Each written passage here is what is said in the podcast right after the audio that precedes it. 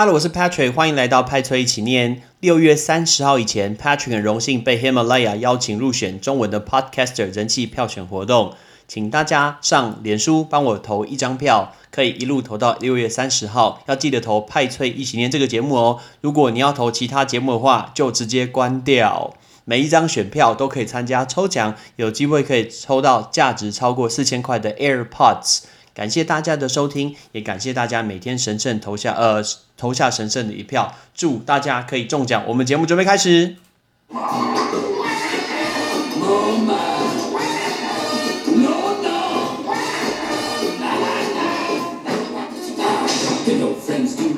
英文不是生活必需品，但是英文能让你的生活更丰富精彩。Hello, ladies and gentlemen，我是 Patrick。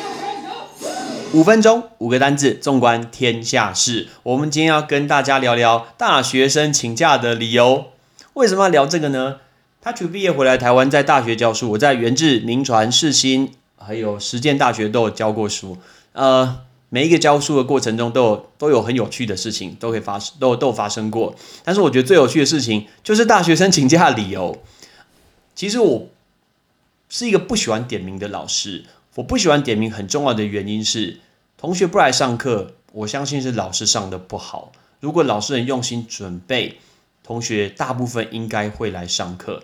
所以呢，我会把它。归类在自己说自己要准备的比较好。当然，这件很重要的事情来自于我在宾大念书的恩师，就是 Dr. Pika。Dr. Pika 他老人家已经过世了，Rest in peace。他对我非常非常的重要，因为我记得他在上课的时候，我我学过他三堂课。他是一个非常慈祥的人，很像哈利波特的麦教授，蛮蛮像的。然后呢，他每一个学期都会发一个叫 participation form，就是他今天如果你有一整个学期有来上课五次，这五次你有发表什么论点，你有提出什么建言，你要写下日期，写下你的一个论点，然后最后这个学期把它寄给他，你的平常分数就会拿到一百分。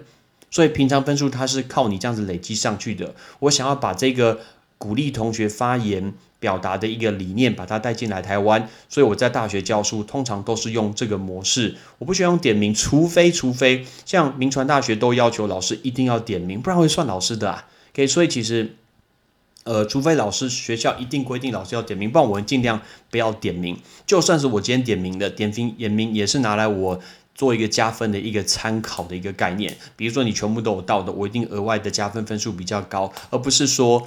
你几次没到，我就扣你几分；或是你几次没到，我就会把你当掉。基本上我不会当学生的，所以这是我一直在大学教书的理念。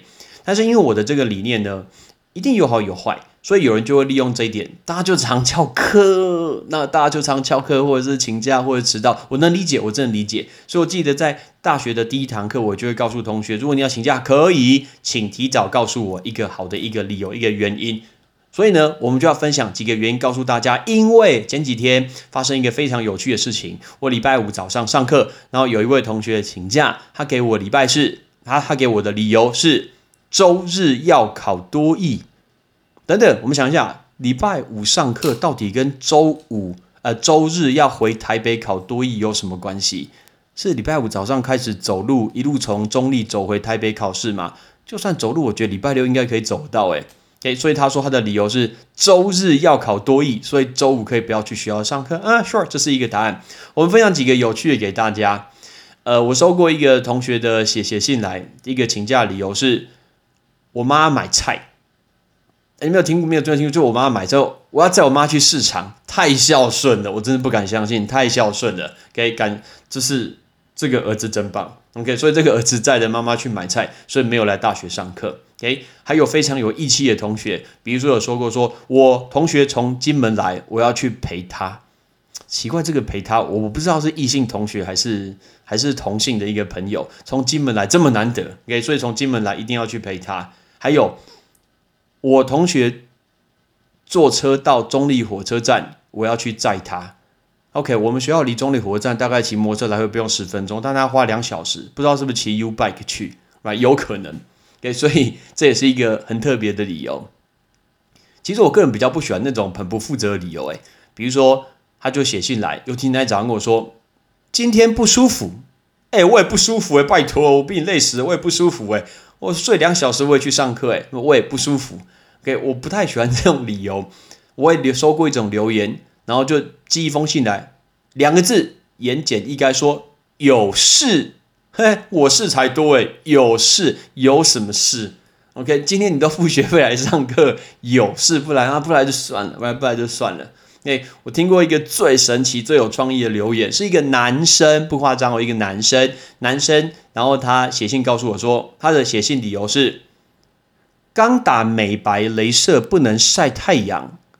OK，我我知道这件事情，你今天做脸部的一个镭射的话，不能晒太阳，不然那个黑色素会沉淀，可以。那等等，你可以穿长袖啊，你可以戴个帽子啊，你阳伞撑起来嘛，你都已经可以这这么注重自己的皮肤之类的，这种皮肤很好啊。但是因为美白镭射没来上课，哇，我觉得你也是神，我真的觉得你也是神。很多很多的一个理由，但是其实这么多年来最困扰我的一个理由，其实是来自于所有的一个女生，给女生每个月都非常的辛苦，因为要面对你的一个 menstrual cramp，一个生理痛。我知道真的非常辛苦，这是很痛很不舒服的一件事情，完全能理解。可是每个月都请两次的一个生理假，身为老师我不知道该怎么办。等于你正常一个月都只会出现两次，有时候三次啦，哇，两次到三次。然后他的理由都是生理痛、生理痛、生理假、生理假。那我是要上什么课？你的组员是谁？你也不知道。上什么课的进度你也不知道。我们接下来该什么你也不知道。他的理由就是生理假、生理假、生理痛、生理痛。Please，请你去问一下你的同学，到底我们做了一些什么事情？OK。所以这个是我过去所收过的一些蛮有趣的一些大学生的一个请假的理由。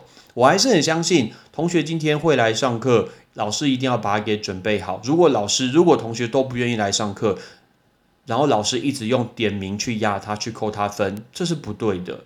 应该好好的检讨一下自己，把自己的课变得更有趣，然后让同学可以学到东西更多，然后更投入、更用心。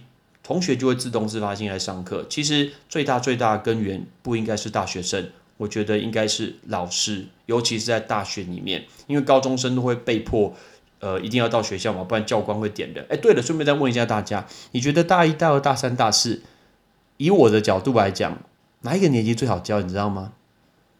我要来公布答案，我的答案是大一上，还没讲完哦，大一上没有大一。OK，因为大一上的时候，我记得大家所有东西都会带，书包都会带，书包里面都会有书，也会有铅笔盒，手机会带，什么东西都会带。你今天只要写什么东西，他会抄；你讲什么东西，他会把它写下来，非常非常认真。到大一下的时候，我看很多同学书包根本从来没带过，书包里面也没有书，他通常来只会带两个东西，第一个是手机，第二个是早餐，就这两个东西而已。OK，所以他是空手来上课的，这是很不一样的感觉。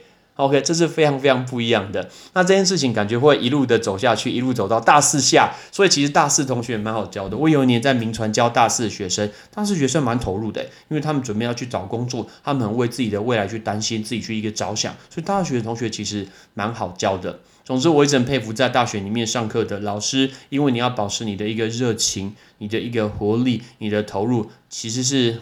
不太同意，不太容易啦。老实说，我在这么多地方上课，一直让我觉得最吃力的就是教大学生。我记得之前教名传大学的时候，比如说礼拜四早上要上课，我礼拜三晚上都会失眠，因为我不知道明天早上会来几个人。比如说我们班有二十二十五个人，我不知道明天早上会来五个，还是十五个，还是二十五个。所以我要安排很多的，我要想好配套措施，我要想好不同的活动，让大家去做讨论，来去做分组。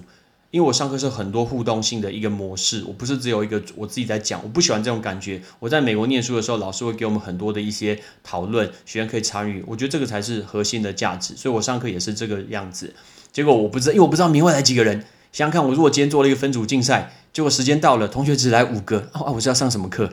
所以，我记得我那时候在名传上课的最后一两年，我就有点恐慌症。我只要前一天晚我都会睡不着，就是心情会很不好，然后睡不着。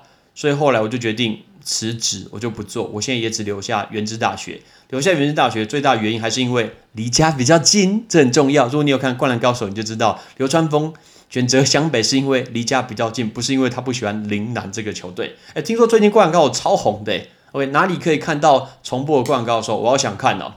啊，谈了这么多，我们今天最主要讲的是大学生请假的理由是非常非常有趣的。I'm Patrick, see you next time. Thanks for listening. Bye bye.